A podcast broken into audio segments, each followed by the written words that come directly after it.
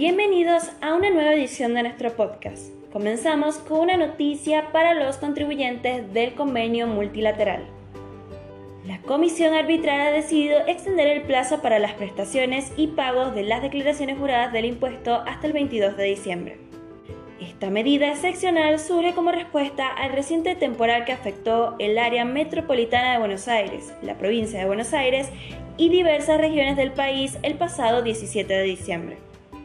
Tras la solicitud del Consejo Profesional de Ciencias Económicas de la Ciudad Autónoma de Buenos Aires de un plazo especial, la Comisión Arbitral ha tomado esta decisión para aliviar las dificultades generadas por interrupciones en el suministro eléctrico, telecomunicaciones y servicios de Internet. Los contribuyentes afectados por el temporal verán extendido el plazo originalmente fijado entre el 18 y el 20 de diciembre. Ahora podrán considerar como presentadas en tiempo y forma las declaraciones y pagos hasta el 22 de diciembre del 2023. Además, esta disposición será comunicada a las jurisdicciones adheridas para que, en caso que sea necesario, emitan normativas complementarias.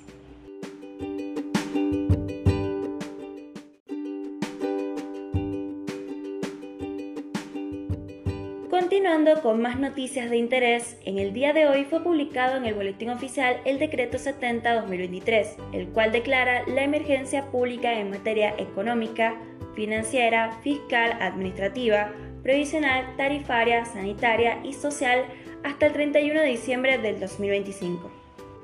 Asimismo, establece la reforma normativa nacional en busca de la desregularización de la economía argentina. Entre los principales cambios que se plantean se encuentran los siguientes.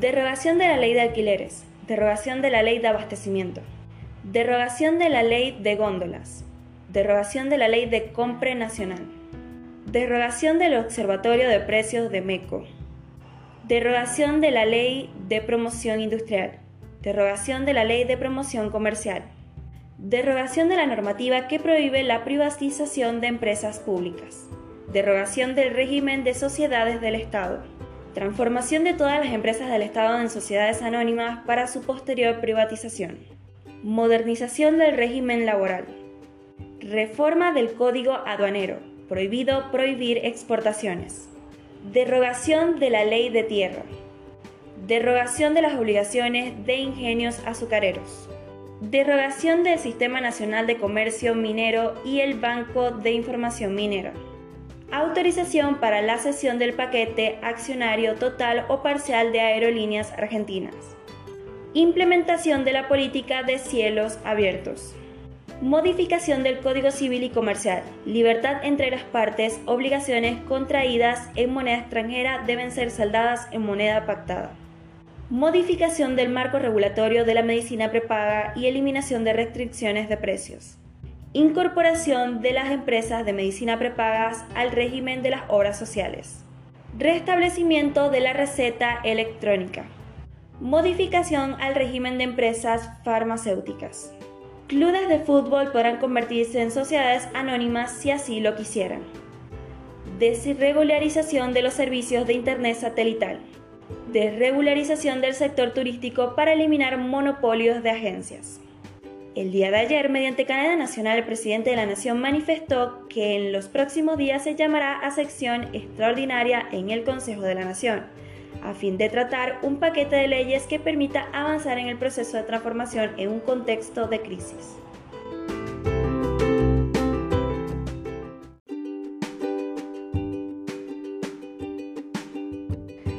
Terminemos nuestro podcast con una excelente noticia la Administración Nacional de la Seguridad Social ha anunciado el pago de un bono excepcional después de Navidad. Esto tiene como objetivo beneficiar a uno de los sectores más afectados por la situación económica actual. El bono que alcanza la considerable suma de 156.000 se destina a un grupo específico, proporcionando un monto adicional que varía entre 73.000 a 156.000. Esta iniciativa busca fortalecer los ingresos de aquellos que se encuentran en una situación de vulnerabilidad económica. La medida se inscribe dentro de la prestación por desempleo de ANSES, dirigida a personas que trabajaban en relación de dependencia y fueron despedidas sin justa causa. Para acceder al cobro es necesario cumplir con requisitos específicos según el tipo de trabajo anterior. Trabajadores en relación de dependencia permanente, Deben contar con al menos seis meses de trabajo con aporte en los últimos tres años antes del despido o finalización del contrato. Trabajadores eventuales o de temporada. Deben haber trabajado menos de 12 meses en los últimos tres años y más de 90 días en el último año, previo a la finalización del trabajo. Es importante destacar que el tope máximo de la prestación está vinculado al salario mínimo vital y móvil, alcanzado este mes los 156 mil, mientras que el piso se mantiene en 73 mil. La cantidad de cuotas y el monto final varía según los ingresos del solicitante y los meses que aportó en los últimos tres años. Con esto finalizamos nuestro episodio de hoy. Hasta mañana y nos vemos en una nueva edición de nuestro podcast.